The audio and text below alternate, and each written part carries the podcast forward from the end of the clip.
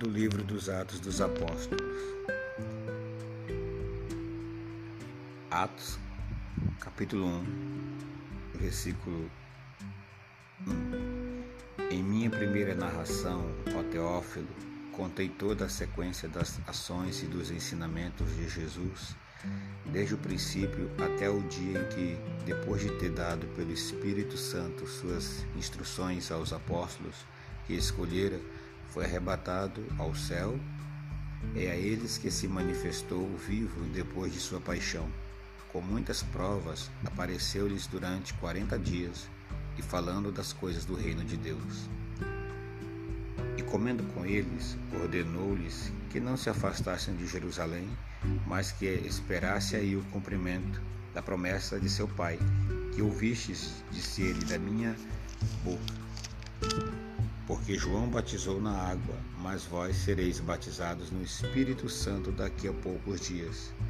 Assim, reunidos, eles o interrogavam: Senhor, é porventura agora que ides restaurar o reino de Israel?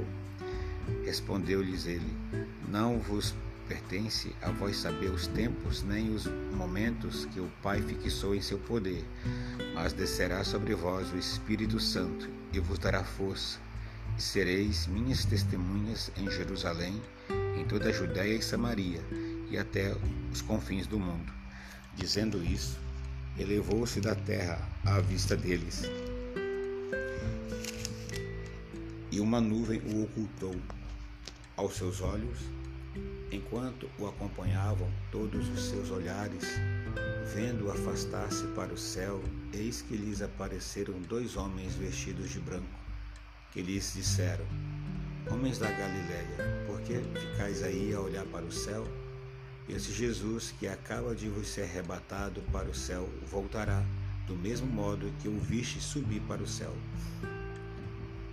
Voltaram eles então para Jerusalém, do Monte das Oliveiras, que fica perto de Jerusalém, distante uma jornada de sábado. Tendo entrado no cenáculo, subiram ao quarto de cima onde costumavam permanecer. Eram eles Pedro e João, Tiago, André, Felipe, Tomé, Bartolomeu, Mateus, Tiago, filho de Alfeu, Simão, o zelador, e Judas, irmão de Tiago. Todos eles perseveravam unanimemente na oração, juntamente com as mulheres, entre elas Maria, mãe de Jesus, e os irmãos dele. Num daqueles dias, levantou-se Pedro no meio dos seus irmãos, na assembleia reunida que constava de umas 120 pessoas, e disse: Irmãos, convinha que se cumprisse o que o Espírito Santo predisse na Escritura pela boca de Davi, acerca de Judas, que foi o guia daqueles que prenderam Jesus.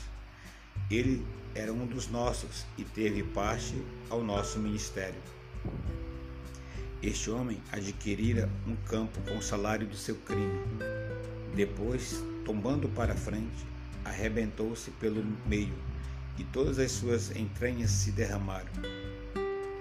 Tornou-se este fato conhecido dos habitantes de Jerusalém, de modo que aquele campo foi chamado na língua deles Alcédamo, isto é, campo de sangue, pois está escrito no livro dos Salmos: Fique deserta a sua habitação e não haja quem nela habite.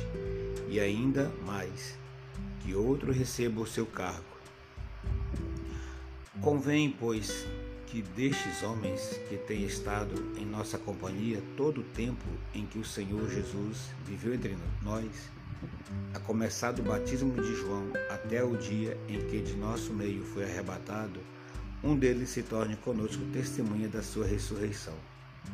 Propuseram, pois, José, chamado Barsabás, que tinha por sobrenome Justo, e Matias, e oraram nestes termos: Ó Senhor, que conheces os corações de todos, mostra-nos qual destes dois escolheste para tomar neste ministério e apostolado o lugar de Judas, que se transviou para ir para o seu próprio lugar deitaram sorte e caiu a sorte em Matias, que foi incorporado aos onze apóstolos. O Senhor, graças a Deus.